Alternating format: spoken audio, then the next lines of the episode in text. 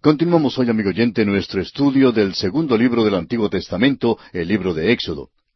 En nuestro programa anterior estábamos hablando de la Pascua aquí en el capítulo 12 de Éxodo. Y dijimos que cada instrucción relacionada con esta fiesta tenía un significado y mensaje específico. Esto habla de la comunión de la familia. Y concluimos diciendo que las familias deben estar juntas en la iglesia. Cada familia debe sentarse junta en la iglesia. Pero en muchas de nuestras iglesias hoy estamos dividiendo las familias. Nos hemos equivocado, amigo oyente. El plan de Dios está centralizado en la familia y nos hemos desviado de ese plan. Se nos dice también en el versículo ocho que debían comer la carne del cordero asada al fuego.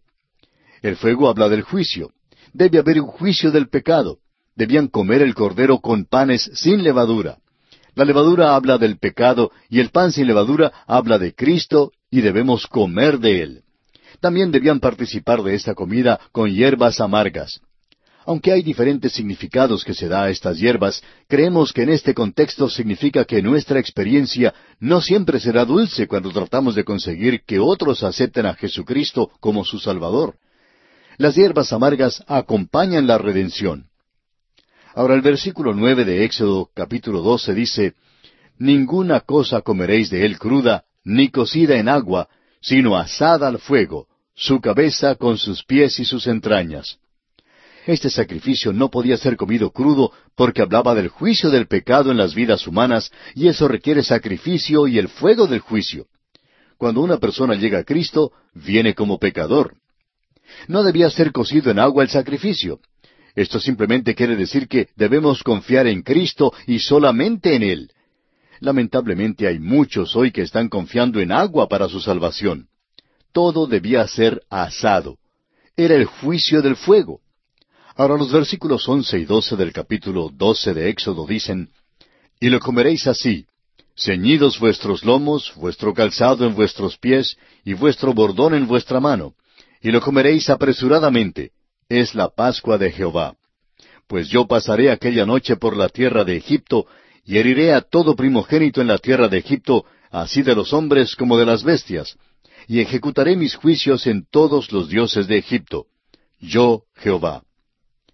Amigo oyente, cuando usted acuda a Cristo, debe tener ceñidos sus lomos, listo para salir del mundo y no estar involucrado más en él. No creemos que uno pueda ser convertido y al mismo tiempo continuar viviendo una vida pecaminosa. Esto no quiere decir que no pecará de vez en cuando, pero sí significa que no tendrá por regla vivir en el pecado. Se nos cuenta el caso de una señora que era dueña de una licorería y que se convirtió al Señor Jesucristo. Llamó por teléfono a su pastor y le dijo que iba a abandonar su negocio. Ella dijo, si usted me aconseja tomar un martillo y romper todas las botellas en la licorería, yo lo haré. Hoy en día ella es una cristiana maravillosa. Amigo oyente, la única manera por la cual usted podrá salir de Egipto es poniendo la sangre en los postes y en el dintel y comiendo el cordero sacrificado por el pecado, teniendo los lomos ceñidos, listo para salir cuando el Señor le llame. Dios había dirigido sus plagas una por una contra los dioses principales de Egipto. Todos estos dioses demandaban la ofrenda de los primogénitos. Ahora Dios dirige sus cañones contra los mismos ídolos egipcios. Leamos ahora el versículo trece de Éxodo capítulo doce. Y la sangre os será por señal en las casas donde vosotros estéis. Y veré la sangre y pasaré de vosotros, y no habrá en vosotros plaga de mortandad cuando hiera la tierra de Egipto. Los israelitas no fueron salvos por causa de su descendencia de Abraham. Si los egipcios hubieran obedecido el mandato de Dios, ellos también hubieran sido salvos. Dios dijo, y veré la sangre y pasaré de vosotros. Nadie fue salvo porque hizo lo mejor posible, o por ser honesto, ni siquiera por ser buena persona. Dios dijo, y veré la sangre y pasaré de vosotros. No debían correr de la casa durante la noche para mirar la sangre, debían tener plena confianza y fe en ella.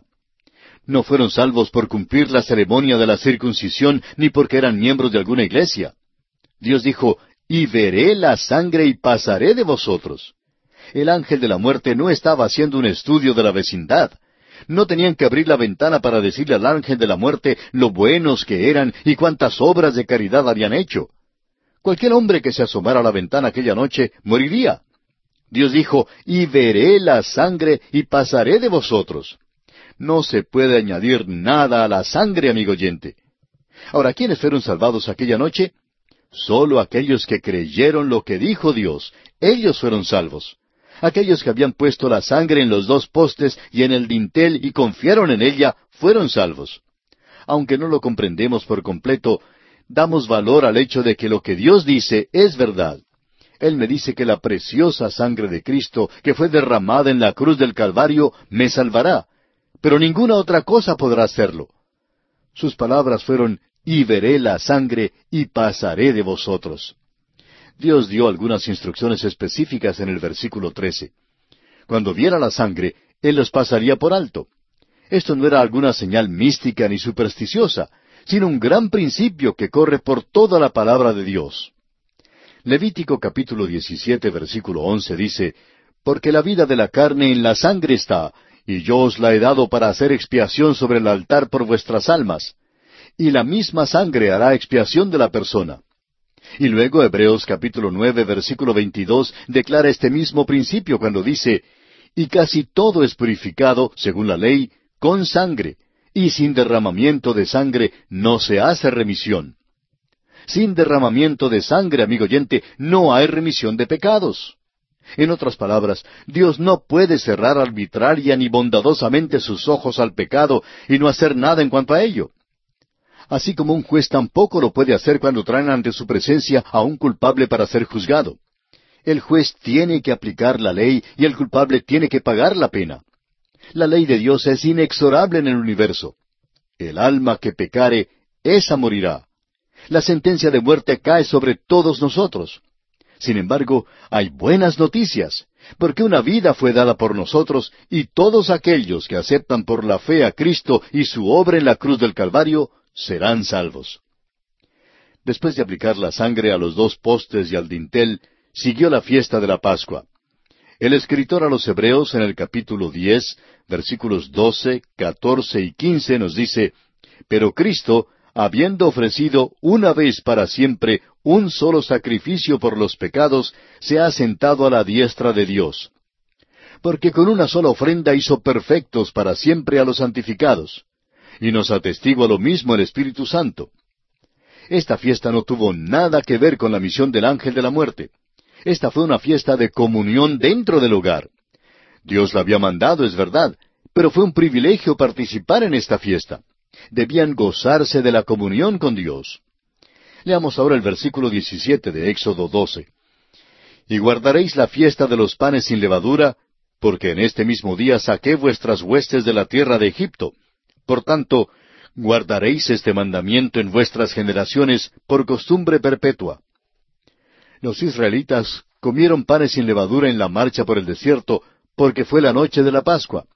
Comieron panes sin levadura por siete días si hubieran comido pan leudado, hubieran sido cortados de la comunión. Las palabras levadura, leudado y sin levadura se usan ocho veces entre los versículos catorce al veinte. Leamos ahora los versículos diecinueve y veinte. Por siete días no se hallará levadura en vuestras casas, porque cualquiera que comiera leudado, así extranjero como natural del país, será cortado de la congregación de Israel. Ninguna cosa leudada comeréis, en todas vuestras habitaciones comeréis panes sin levadura. La levadura representa o es un símbolo de la maldad. Representa lo que es malo y ofensivo.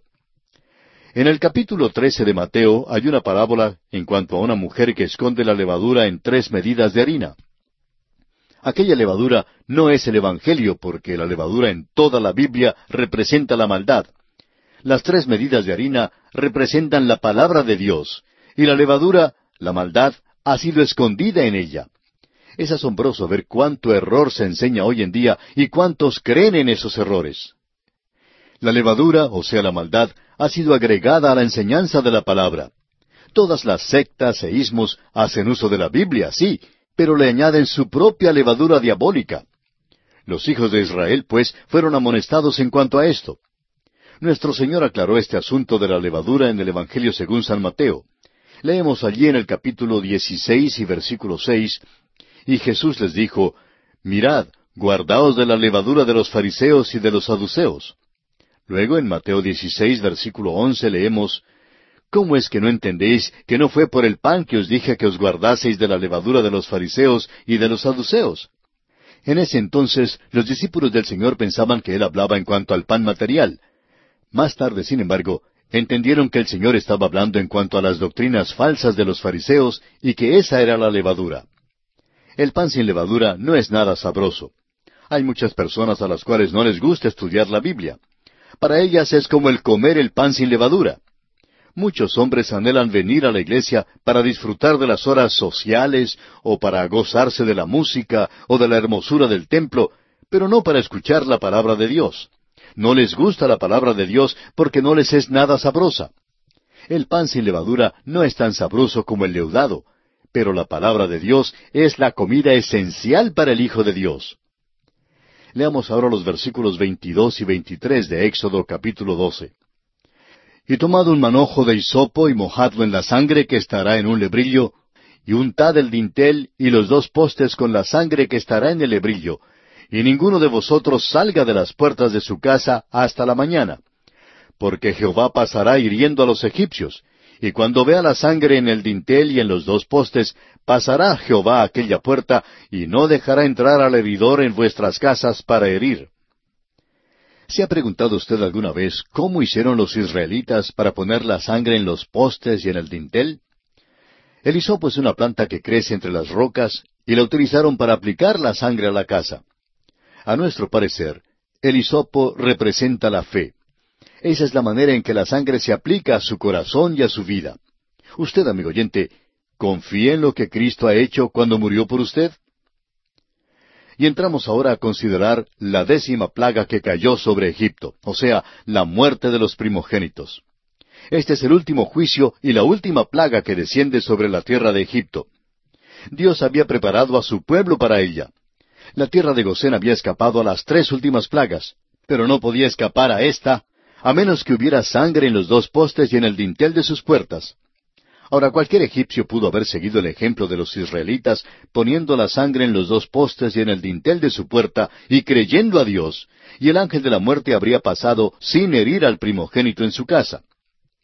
Ahora muchos van a sorprenderse algún día cuando descubran que el Señor Jesús no les va a preguntar de cuál iglesia eran miembros. Si usted, amigo oyente, ha confiado en Cristo como su Salvador personal, el Espíritu Santo de Dios lo ha bautizado ya en el cuerpo de los creyentes y usted es miembro de la verdadera iglesia. Veamos ahora los versículos 29 y 30 de este capítulo 12 de Éxodo. Y aconteció que a la medianoche Jehová hirió a todo primogénito en la tierra de Egipto, desde el primogénito de Faraón que se sentaba sobre su trono, hasta el primogénito del cautivo que estaba en la cárcel, y todo primogénito de los animales. Y se levantó aquella noche Faraón, él y todos sus siervos y todos los egipcios, y hubo un gran clamor en Egipto, porque no había casa donde no hubiese un muerto. Este juicio final exigió la vida del primogénito en cada casa. Hasta aquí Dios no había tocado la vida humana, pero ahora la toca. Ahora tenga mucho cuidado en no decir que Dios es asesino. Jehová da y Jehová quita, sea el nombre de Jehová bendito. Cuando le sea posible a usted crear la vida, entonces bien puede quitarla. Mientras tanto, solamente Dios tiene y tendrá siempre ese derecho. Aquella noche, pues, Faraón se levantó y en el versículo 31 y 32 de Éxodo capítulo 12 leemos, E hizo llamar a Moisés y a Aarón de noche y les dijo, Salid en medio de mi pueblo vosotros y los hijos de Israel, e id servir a Jehová, como habéis dicho. Tomad también vuestras ovejas y vuestras vacas, como habéis dicho, e idos y bendecidme también a mí. Por fin Faraón tuvo que darse por vencido. Hasta ahora ha estado mal dispuesto a ceder a las demandas de Moisés, pero esta plaga tocó a su propio hijo. Dios no principió la contienda tocando las vidas de los primogénitos. Comenzó la contienda con Faraón al cambiar la vara de Aarón en un cocodrilo o culebra. Si Faraón hubiera creído a Dios en aquella ocasión, los hijos de Israel podrían haberse ido de la tierra y él habría salvado a su pueblo al igual que la vida de su hijo primogénito. La culpa, pues, no es de Dios. Ahora el versículo 33 dice, Y los egipcios apremiaban al pueblo, dándose prisa a echarlos de la tierra, porque decían, todos somos muertos. Los egipcios no sabían dónde el juicio de Dios terminaría. Dios había tomado a los primogénitos. ¿Qué haría inmediatamente después? Quizá causaría la muerte de todos los egipcios, y por tanto Faraón y el pueblo dijeron a los israelitas que salieran de la tierra porque temían el desastre que ahora les pudiera acontecer. Veamos ahora los versículos 34 y 35 de Éxodo 12. Y llevó el pueblo su masa antes que se leudase, sus masas envueltas en sus sábanas sobre sus hombros. E hicieron los hijos de Israel conforme al mandamiento de Moisés, pidiendo de los egipcios alhajas de plata y de oro y vestidos. Como ya hemos dicho, este asunto de pedir era simplemente el de cobrar los sueldos retrasados de muchos años de su trabajo como esclavos. Leamos el versículo 36 de Éxodo 12. Y Jehová dio gracia al pueblo delante de los egipcios, y les dieron cuanto pedían, así despojaron a los egipcios. Los egipcios debían tanto a los israelitas en sueldos retrasados que el pueblo hebreo los despojó. Ahora el versículo 37 dice, Partieron los hijos de Israel de Ramesés a Sucot como seiscientos mil hombres de a pie, sin contar los niños parece que salieron de la tierra de Egipto más de un millón de personas. Había seiscientos mil hombres sin contar las mujeres y los niños. Luego en el versículo 38 de este capítulo 12 de Éxodo nos llama la atención otro hecho interesante. También subió con ellos grande multitud de toda clase de gentes y ovejas y muchísimo ganado. Además de los israelitas que salieron de Egipto, una grande multitud de toda clase de gentes salió con ellos. Ahora esto ocasionará mucha dificultad en el campo de Israel. Aprenderemos más en cuanto a esta multitud de toda clase de gentes en el libro de números, y es perturbadora. Verdaderamente es un grupo mestizo. Un egipcio se casó con una doncella judía, o un hebreo se había casado con una doncella egipcia. Los hijos de una unión como esta tuvieron que decidirse, o bien salían de la tierra de Egipto con los israelitas, o bien se quedaban con los egipcios. Muchos de aquella multitud de toda clase de gentes salieron de la tierra, pero también muchos quedaron atrás. Aquellos que salieron se preguntaban muchas veces si se habían equivocado en su decisión, y cuando vinieron las dificultades fueron los primeros en quejarse. No eran israelitas en el verdadero sentido de la palabra. Uno de los problemas grandes en Israel hoy en día es su grande multitud de toda clase de gentes. También es un problema en la iglesia aquellos que se hacen miembros de alguna iglesia, pero que no son salvos. Son parte de la multitud de toda clase de gentes, lo cual causa dificultades. Leamos los versículos 39 al 42 de Éxodo 12. Y cocieron tortas sin levadura de la masa que habían sacado de Egipto, pues no había leudado, porque al echarlos fuera los egipcios, no habían tenido tiempo ni para prepararse comida. El tiempo que los hijos de Israel habitaron en Egipto fue cuatrocientos treinta años. Y pasados los cuatrocientos treinta años, en el mismo día, todas las huestes de Jehová salieron de la tierra de Egipto. Es noche de guardar para Jehová por haberlo sacado en ella de la tierra de Egipto. Esta noche deben guardarla para Jehová todos los hijos de Israel en sus generaciones. La celebración de la Pascua data del éxodo de Israel de la tierra de Egipto todos pueden olvidar lo que Jehová hizo por ellos hasta cuando venga el Rey de nuevo y se establezca el milenio. Y aquí nos detenemos por esta ocasión. Concluiremos este estudio del capítulo 12 de Éxodo en nuestro próximo programa.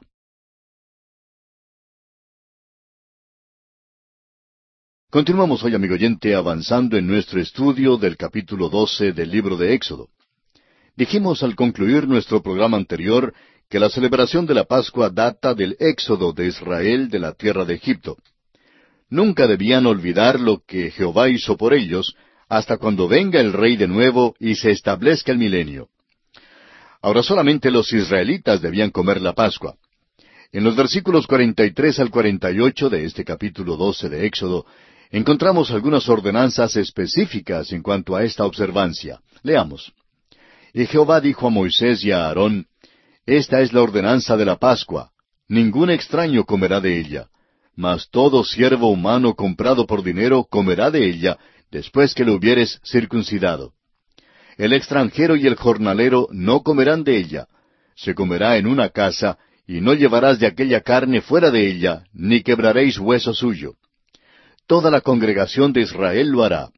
Mas si algún extranjero morare contigo, y quisiere celebrar la Pascua para Jehová, séale circuncidado todo varón, y entonces la celebrará, y será como uno de vuestra nación, pero ningún incircunciso comerá de ella.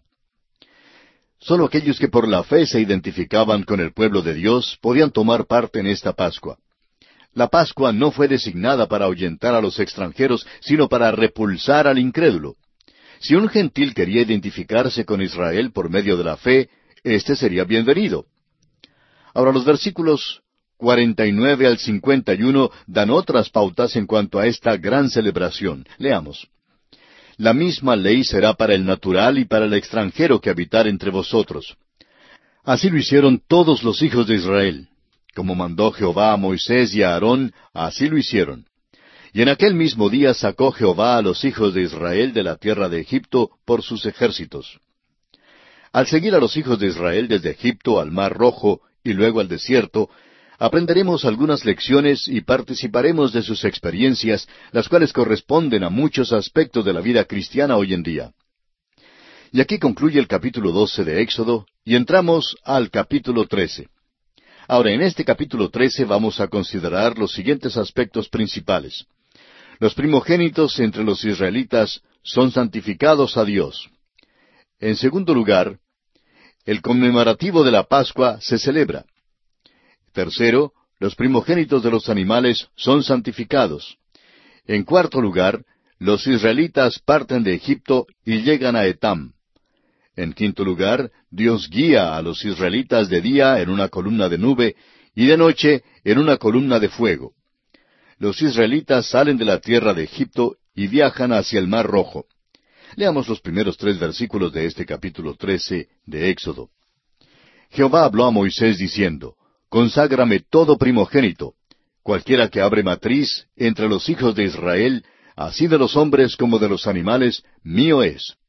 Y Moisés dijo al pueblo, Tened memoria de este día, en el cual habéis salido de Egipto, de la casa de servidumbre, pues Jehová os ha sacado de aquí con mano fuerte. Por tanto, no comeréis leudado. Los primogénitos en Egipto habían muerto.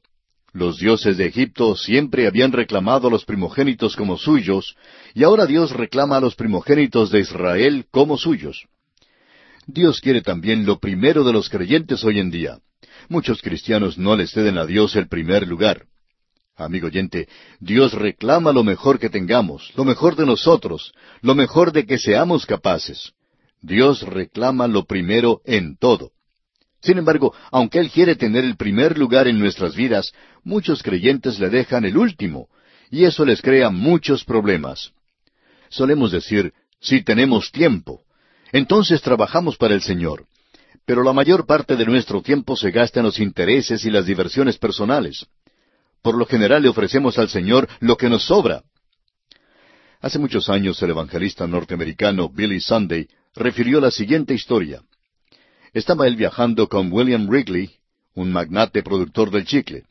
El señor Wrigley era cristiano y al viajar juntos en el tren, le dijo a Billy Sunday que tenía por práctica en su vida dar al Señor un diez por ciento de todo lo que ganaba.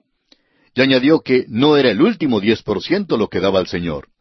William Wrigley daba el primer diez por ciento de sus ganancias. Es muy interesante ver cómo el Señor lo bendijo y lo hizo prosperar. Ahora Dios no garantiza esto a todos ni a nadie, pero Dios bendice a los hombres y a las mujeres que le ceden a Él el primer lugar en sus vidas. Los hijos de Israel recién acababan de salir de Egipto donde trabajaron por años como esclavos. Luego de inmediato Dios requiere de ellos sus primogénitos. Muchos de ellos sin duda dijeron, Mira, Señor, tú acabas de librarnos de la esclavitud y ahora reclamas al primogénito como tuyo. El Señor Jesucristo hace lo mismo por usted y por mí. Nos salva de la esclavitud del pecado y nos pone en libertad. Dios dice en Juan 8:36, Así que si el Hijo os libertare, seréis verdaderamente libres. El Señor también está diciendo que quiere que nos entreguemos a Él. Usted dirá, soy libre. Pero, ¿es usted verdaderamente libre?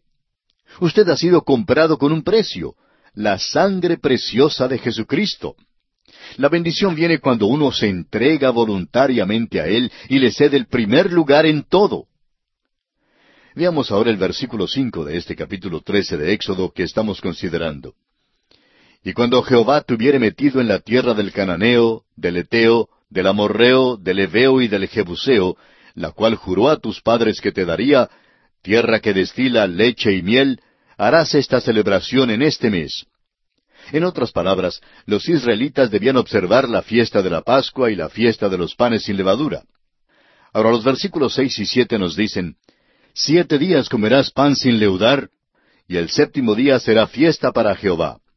Por los siete días se comerán los panes sin levadura, y no se verá contigo nada leudado, ni levadura en todo tu territorio. Cuando los israelitas salieron de Egipto, llevaban con ellos sus amasaderas y la masa que estaba en ellas. Esta era masa leudada, y Dios dice, quiero que la boten. Los panes sin levadura serán comidos por siete días, y no habrá leudado visto contigo ni en tu casa. El versículo ocho continúa diciendo, Y lo contarás en aquel día a tu hijo, diciendo, Se hace esto con motivo de lo que Jehová hizo conmigo cuando me sacó de Egipto. Esta observancia debía ser pasada de una generación a otra para que el pueblo siempre recordara que Dios libró a los israelitas de la tierra de Egipto. Sigamos con los versículos nueve al doce de este capítulo trece de Éxodo. Y te será como una señal sobre tu mano y como un memorial delante de tus ojos, para que la ley de Jehová esté en tu boca, por cuanto con mano fuerte te sacó Jehová de Egipto. Por tanto, tú guardarás este rito en su tiempo de año en año.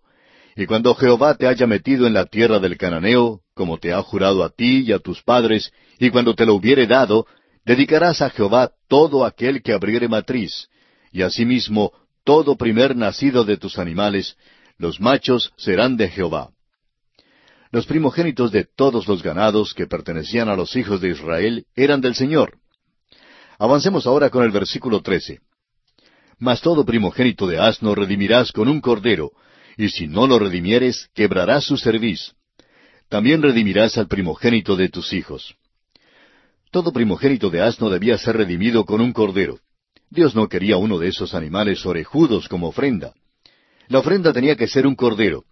Los primogénitos de los hombres entre sus hijos debían ser redimidos, como veremos más tarde, con plata metálica.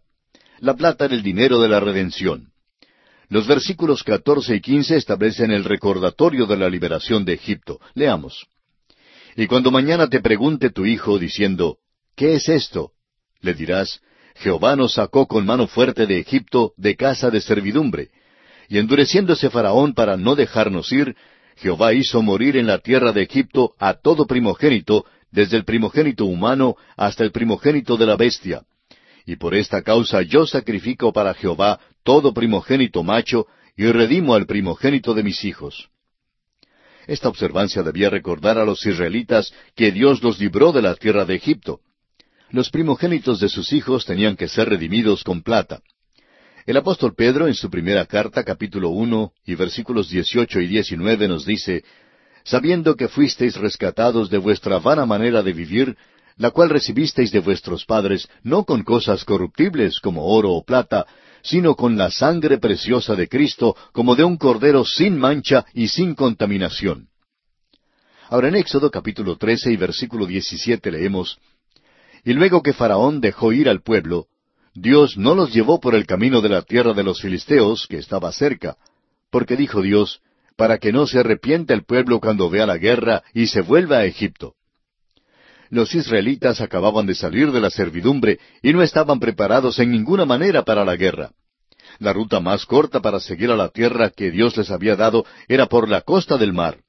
Pero los israelitas de los tiempos pasados no tenían armas con que luchar con los pueblos allí establecidos, y por tanto Dios bondadosamente los llevó por el desierto. Era una ruta más larga hacia la tierra prometida, pero pasarían sin guerra no tendrían que enfrentarse con un enemigo hasta cuando entraran en la tierra.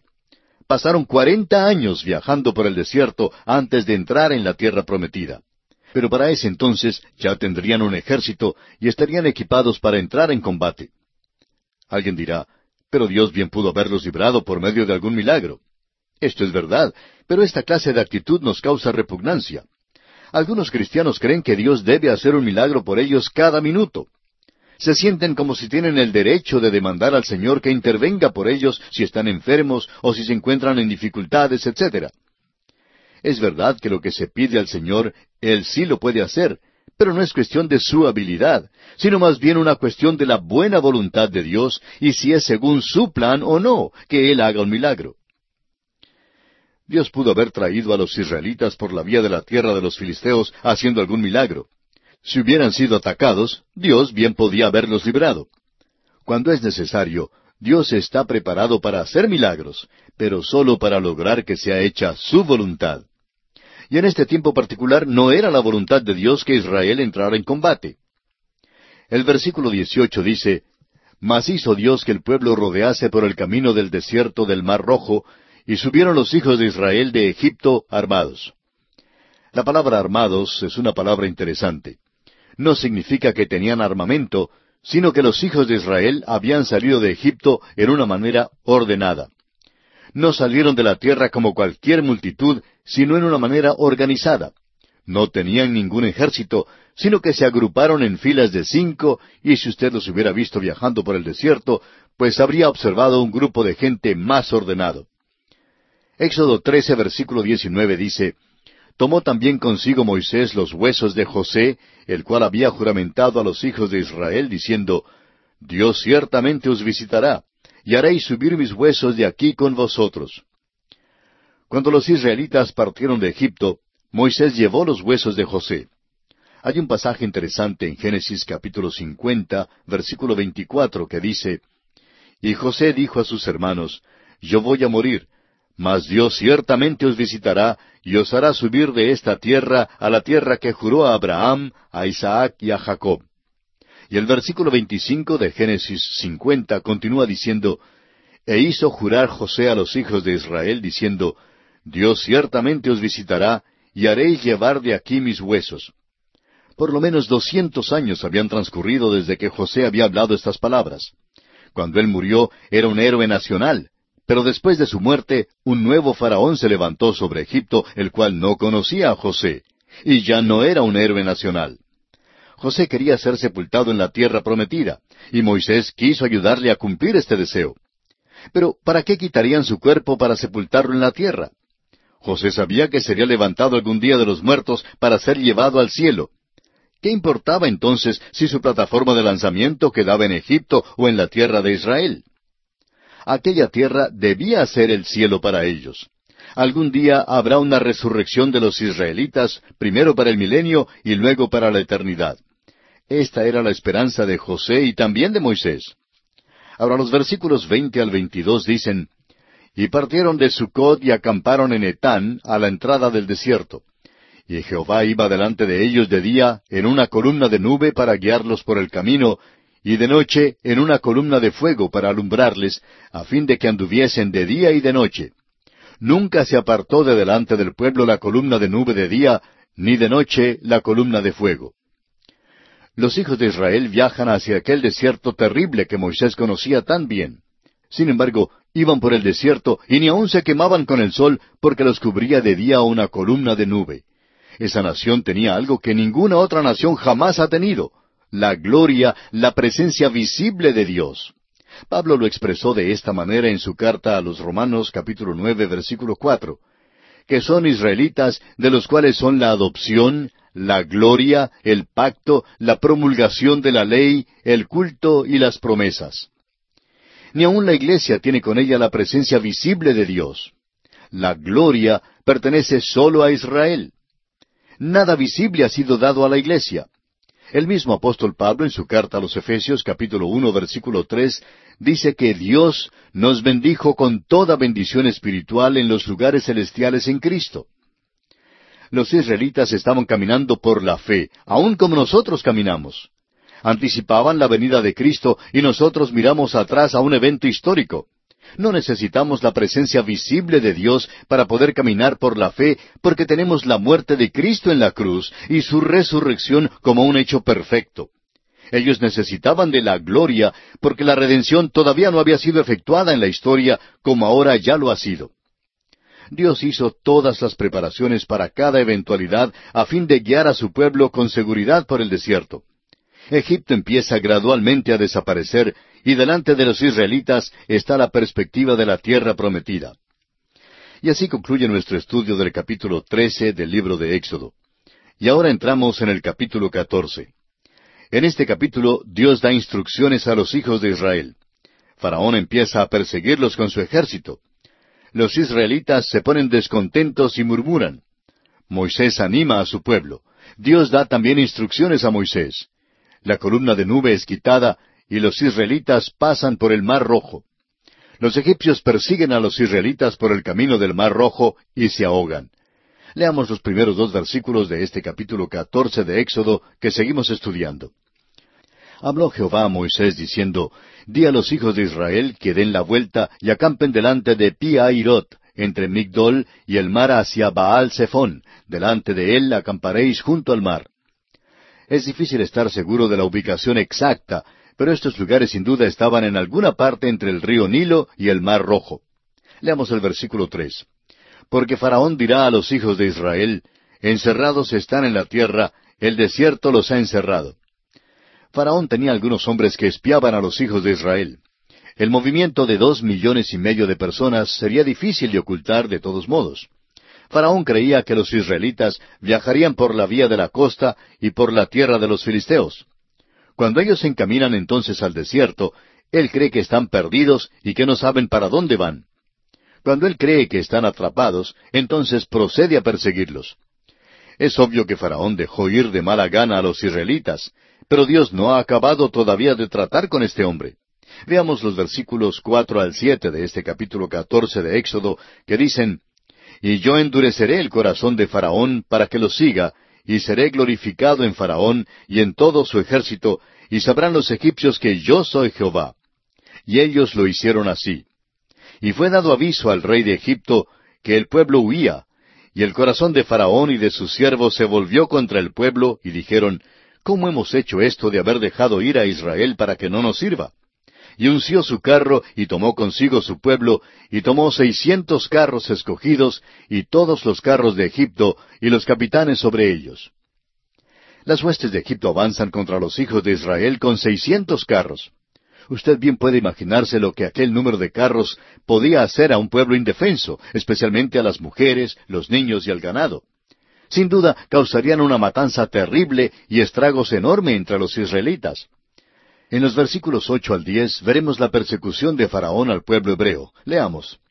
Y endureció Jehová el corazón de Faraón, rey de Egipto, y él siguió a los hijos de Israel. Pero los hijos de Israel habían salido con mano poderosa. Siguiéndolos pues los egipcios, con toda la caballería y carros de Faraón, su gente de a caballo y todo su ejército, los alcanzaron acampados junto al mar, al lado de Piairot, delante de Baal Zephón. Y cuando Faraón se hubo acercado, los hijos de Israel alzaron sus ojos, y he aquí que los egipcios venían tras ellos, por lo que los hijos de Israel temieron en gran manera y clamaron a Jehová. El mar rojo estaba frente a los israelitas y las huestes de Egipto estaban detrás. Esta gente indefensa se encuentra en una situación realmente desesperada. Desde todo punto de vista natural, los israelitas se hallan en un apuro grande. Y aquí vamos a detenernos por esta oportunidad. Continuaremos con este interesantísimo relato en nuestro próximo programa.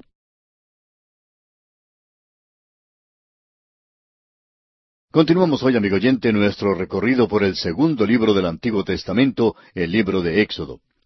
En nuestro programa anterior concluimos diciendo que las huestes de Egipto avanzaban contra los hijos de Israel con seiscientos carros. En nuestro programa anterior concluimos diciendo que las huestes de Egipto avanzaban contra los hijos de Israel con seiscientos carros. Luego en los versículos ocho al diez vimos cómo los israelitas se encontraban en una situación bastante difícil, con el mar rojo frente a ellos y las huestes. ¿No había sepulcros en Egipto que nos has sacado para que muramos en el desierto? ¿Por qué has hecho así con nosotros que nos has sacado de Egipto? Esta es una declaración algo irónica, y estamos seguros que lo fue aún más en aquel día. Las grandes pirámides eran como monumentos a los cementerios de los reyes. Las momias estaban en todas partes en Egipto. Era un gran cementerio. Los israelitas decían, ¿Nos trajiste al desierto para morir porque no había lugar para sepultarnos en la tierra de Egipto? Los israelitas creen que van a ser muertos en el desierto. Ahora el versículo 12 dice, ¿No es esto lo que te hablamos en Egipto diciendo, déjanos servir a los egipcios? Porque mejor nos fuera servir a los egipcios que morir nosotros en el desierto.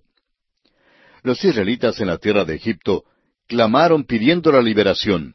Dios les proveyó la oportunidad para salir y en el momento en que se hallaron en peligro quisieron regresar a Egipto. Ahora note usted lo que Dios hará por su pueblo. Son indefensos, están desesperados sin la ayuda de Dios. Ahora, si han de ser redimidos, Dios tendrá que hacerlo. Ojalá que nosotros pudiéramos adquirir aquel punto de vista objetivo en cuanto a nosotros mismos hoy en día, porque somos exactamente como los israelitas. Si pudiéramos acompañar a los astronautas a la Luna y mirar nuestra pequeña Tierra, veríamos a hombres y mujeres que andan perdidos en el pecado. En realidad nuestro mundo es un lugar desesperado. Es un gran cementerio. El apóstol Pablo en su carta a los Romanos capítulo cinco versículo doce nos dice Por tanto, como el pecado entró en el mundo por un hombre, y por el pecado la muerte, así la muerte pasó a todos los hombres, por cuanto todos pecaron. El hombre ha estado en marcha por más de cinco mil años. ¿Hacia dónde marcha? El hombre marcha al sepulcro. No es muy bonito decirlo, pero es la verdad. Sin duda, el hombre es el fracaso más colosal en este universo de Dios. Consideremos ahora la victoria de Dios sobre Egipto. A menos que Dios intervenga por ellos, los hijos de Israel quedan sentenciados a una muerte segura. Usted y yo, amigo oyente, nunca podríamos ser redimidos a menos que Dios sea quien lo haga. La redención es la obra de Dios. Jonás dijo en su libro capítulo dos y versículo nueve, mas yo con voz de alabanza te ofreceré sacrificios, pagaré lo que prometí, la salvación es de Jehová. El rey David hizo la misma declaración y ese es también el mensaje del Nuevo Testamento. Veamos ahora el versículo trece de este capítulo catorce de Éxodo. Y Moisés dijo al pueblo, No temáis, estad firmes y ved la salvación que Jehová hará hoy con vosotros, porque los egipcios que hoy habéis visto, nunca más para siempre los veréis el Señor obrará por su pueblo. Todo lo que necesitaban hacer era aceptar y recibir la salvación que ofrece el Señor. Debían estar firmes y Dios obraría. Recuerde que usted no puede ni aún alzar el dedo meñique para obtener su salvación. Todo lo que es necesario que usted haga es aceptar lo que Dios ya ha hecho por usted. Esta es la última vez que los israelitas verían a los egipcios. Levantarán las manos por última vez en esta contienda contra Israel y serán derrotados por Dios.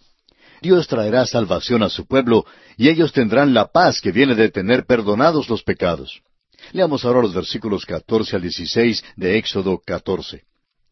Jehová peleará por vosotros y vosotros estaréis tranquilos.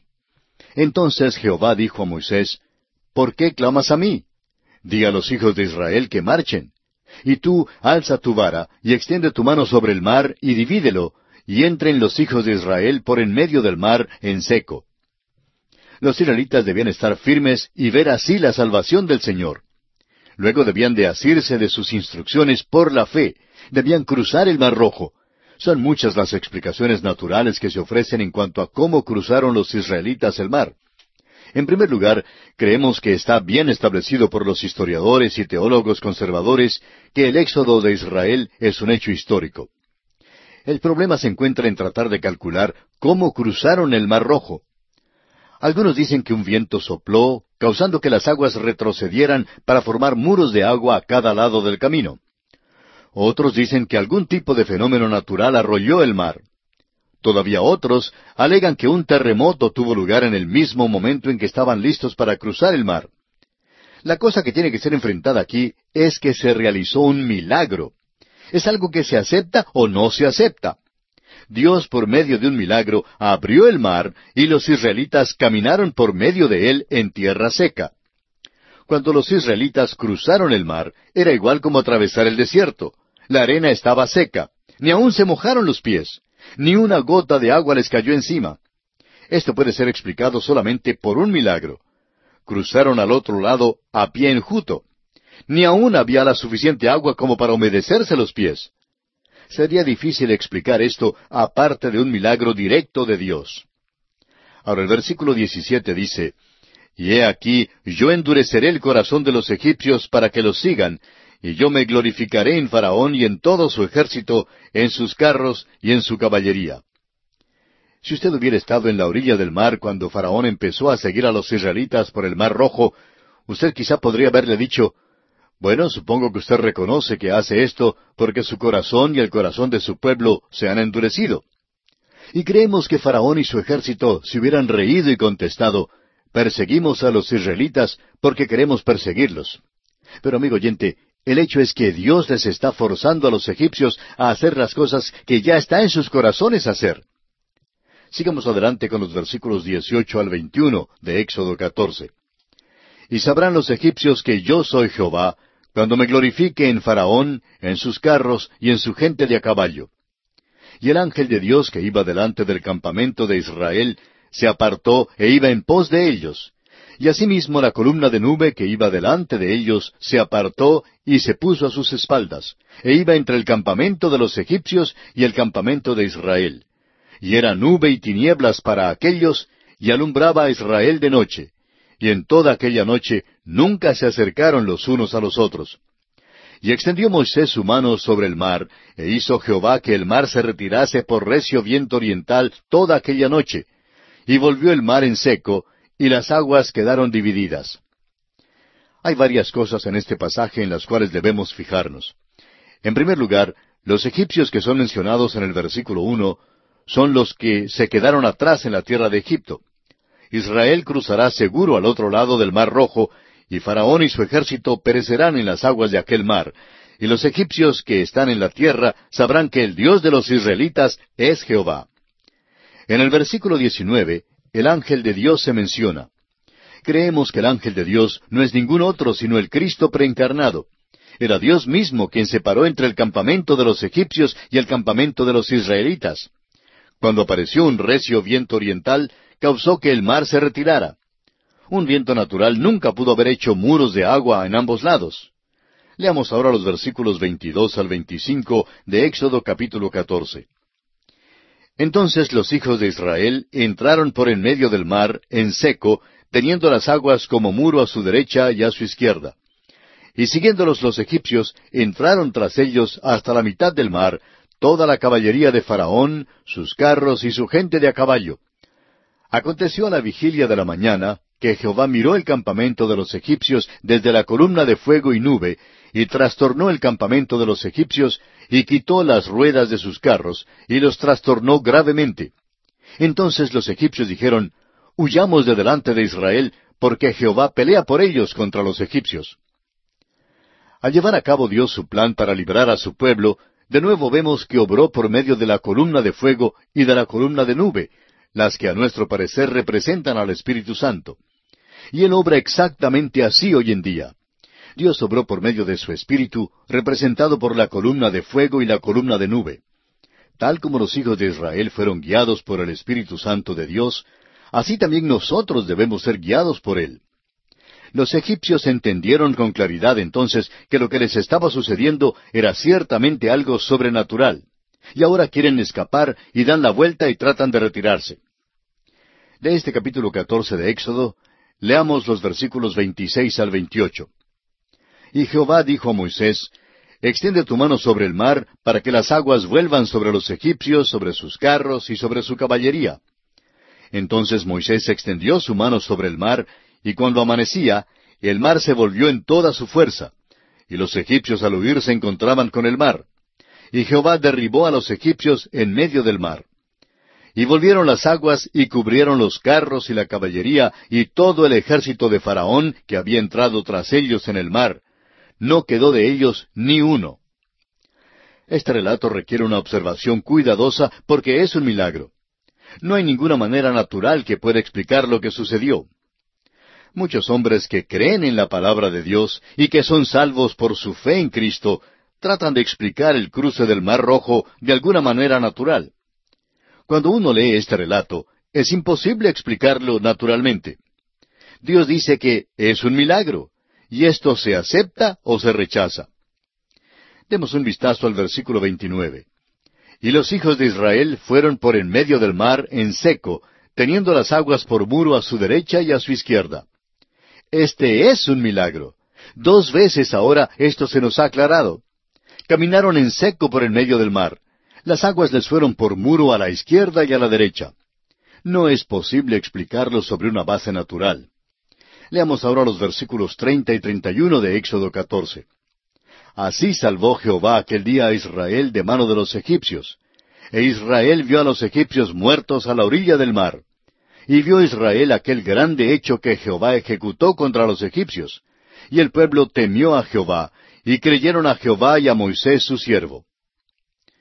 Estos dos versículos declaran el propósito de Dios en liberar a Israel. Al principiar su marcha por el desierto, los israelitas vieron el poder de Dios cuando los libró de Egipto con sangre. Ahora, en el Mar Rojo, demuestra su poder de nuevo al guiarlos en plena seguridad en medio del mar y al destruir a los egipcios que los perseguían. Dios, pues, libró a sus hijos por su poder. Y así concluye el capítulo catorce del libro de Éxodo. Y llegamos ahora al capítulo quince. En este capítulo consideraremos los siguientes aspectos. Moisés y los hijos de Israel cantan un cántico de redención. El pueblo requiere agua y murmura porque no hay agua para beber. El agua amarga de Mara y las fuentes de agua en Elim. Consideremos el primer aspecto, el cántico de redención de Israel. Inmediatamente después de cruzar ilesos el Mar Rojo, los hijos de Israel unen sus voces para cantar. Escuchemos las palabras iniciales de este cántico en los versículos uno al tres de este capítulo quince de Éxodo. Entonces cantó Moisés y los hijos de Israel este cántico a Jehová y dijeron, Cantaré yo a Jehová, porque se ha magnificado grandemente, ha echado en el mar al caballo y al jinete. Jehová es mi fortaleza y mi cántico, y ha sido mi salvación. Este es mi Dios, y lo alabaré, Dios de mi Padre, y lo enalteceré. Jehová es varón de guerra, Jehová es su nombre. Los israelitas están cantando en alta voz sus alabanzas a Dios. Estos son los mismos que hace unas pocas horas, al otro lado del Mar Rojo, se quejaban y clamaban diciendo que querían volver a Egipto para morir. ¿Qué había pasado? El apóstol Pablo nos dice en su primera carta a los Corintios capítulo diez versículo once que estas cosas les acontecieron como ejemplo y están escritas para amonestarnos a nosotros, a quienes han alcanzado los fines de los siglos.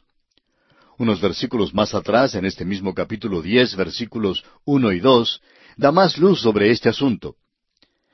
Pablo dice, Porque no quiero, hermanos, que ignoréis que nuestros padres todos estuvieron bajo la nube, y todos pasaron el mar, y todos en Moisés fueron bautizados en la nube y en el mar.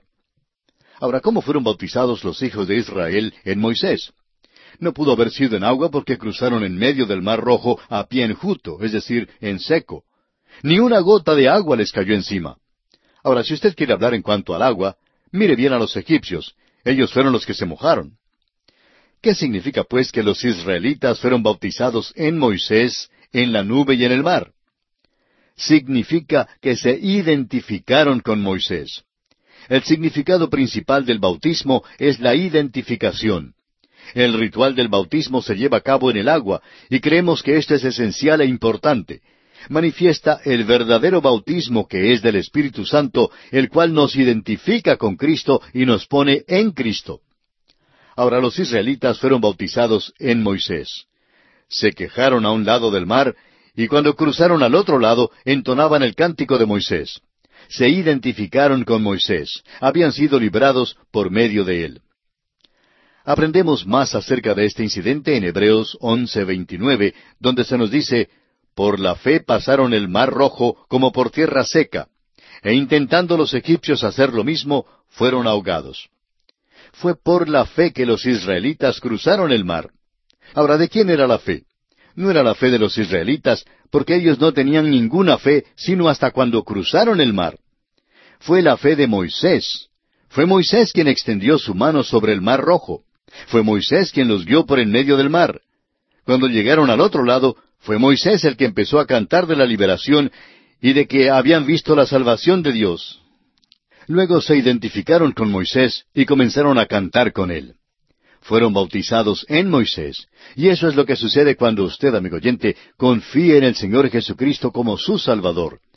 Cristo es quien nos libra de la servidumbre egipcia y de las tinieblas egipcias de este mundo. Nos guía a través del Mar Rojo, nos hace ver su liberación y nos trae a este lugar donde podemos elevarle un himno de redención. Luego somos unidos a Él, somos bautizados en Cristo. El apóstol Pablo en su primera carta a los Corintios capítulo 12 versículo 13 dice, Porque por un solo espíritu fuimos todos bautizados en un cuerpo, sean judíos o griegos, sean esclavos o libres, y a todos se nos dio a beber de un mismo espíritu. El Espíritu Santo es el que nos une a Cristo y nos hace uno con Él. Es una cosa maravillosa estar unidos a Él. Una vez una ancianita hablando en cuanto a la seguridad de su salvación dijo, Nadie puede quitarme de su mano. Alguien le contestó a la ancianita, Bueno, tú puedes pasar inadvertida por entre los dedos de él. Y ella respondió, Eso nunca puede suceder. No puedo pasar por los dedos de Cristo, porque yo soy uno de sus dedos. Y eso es verdad, amigo oyente. Somos miembros del cuerpo de Cristo. El Espíritu Santo nos une a Él. ¡Qué redención más maravillosa tenemos en Cristo! Lo que le sucedió a Israel es un ejemplo para nosotros. Es un cuadro de nuestra redención y de lo que hace el Espíritu de Dios cuando confiamos en el Señor Jesucristo como nuestro Salvador. Antes de que los israelitas unieran sus voces con Moisés para cantar el cántico de redención a su Dios, se hallaban en el desierto cantando los cánticos melancólicos. Antes de cruzar el mar, se vieron afligidos y sintieron tristeza por haber salido de Egipto. Cantaron en alta voz y por largo tiempo los cánticos tristes. Y veremos que volverán a cantarlos de nuevo porque estos llegaron a ser como una canción lema mientras viajaban por el desierto. Por un tiempo, sin embargo, cantaron el cántico de redención. Este cántico puede ser comparado con el cántico de Débora y de Barak en el libro de los jueces. Hay muchos cánticos en la Biblia. David compuso y cantó muchos himnos, los cuales se encuentran en los Salmos. Usted encontrará que sus cánticos son verdaderas obras maestras. Aún Jeremías tuvo un cántico, aunque muchas veces fue acompañado por un lamento y un dolor. Otros profetas tuvieron cánticos que entonar en todo el Antiguo Testamento. El Nuevo Testamento principia con cánticos. El doctor Lucas, por ejemplo, cuenta acerca de varios de ellos. Hay el cántico de Elizabeth cuando le fue traída la palabra de que iba a dar a luz. María cantó un cántico cuando se dio cuenta que iba a ser la madre del Señor Jesucristo. Otros grandes cánticos fueron relacionados con el nacimiento de Cristo, así como el cántico de alabanza que oyeron cantar los pastores a la hueste celestial. Por último, el libro de Apocalipsis nos da un vistazo del cielo al ver nosotros la gran compañía reunida alrededor del trono de Dios cantando un cántico nuevo. Con todo el hablar hoy en día en cuanto a la paz, no sería malo que todo el mundo leyese ese cántico que cantaron las huestes de Israel. Nos dice que Jehová es varón de guerra. En el capítulo 19 de Apocalipsis lo vemos acercándose a la tierra y reprimiendo toda injusticia. Hasta aquel tiempo, la tierra nunca tendrá la paz. En Mateo 10:34 el Señor dijo, No penséis que he venido para traer paz a la tierra. No he venido para traer paz, sino espada. Estas palabras fueron habladas en cuanto a su primera venida a la tierra. La segunda vez que Él venga, traerá paz con la espada. Esa es la única manera de liberar la tierra de injusticia. Este cántico de Moisés y de los israelitas, pues, relata la experiencia fantástica que tuvieron al cruzar el Mar Rojo. Su cántico contaba la historia de lo que habían visto hacer a Dios y de lo que Dios había hecho por ellos. Fue algo que no iban a olvidar tan pronto. Ahora los versículos cuatro al seis de Éxodo quince dicen, Echó en el mar los carros de Faraón y su ejército, y sus capitanes escogidos fueron hundidos en el mar rojo. Los abismos los cubrieron, descendieron a las profundidades como piedra. Tu diestra, oh Jehová, ha sido magnificada en poder, tu diestra, oh Jehová, ha quebrantado al enemigo. Los israelitas están celebrando su liberación. Egipto y los egipcios representaban para ellos el mundo, la servidumbre, la falta de esperanza y el desamparo. Ahora han sido redimidos y esa es la esencia de su cántico. Este cántico continúa en los versículos siete al dieciocho, exaltando la grandeza del poder con que Dios ha derribado a los enemigos que perseguían a los hijos de Israel. Y aquí nos detenemos por esta oportunidad. Continuaremos considerando este capítulo quince de Éxodo en nuestro próximo programa.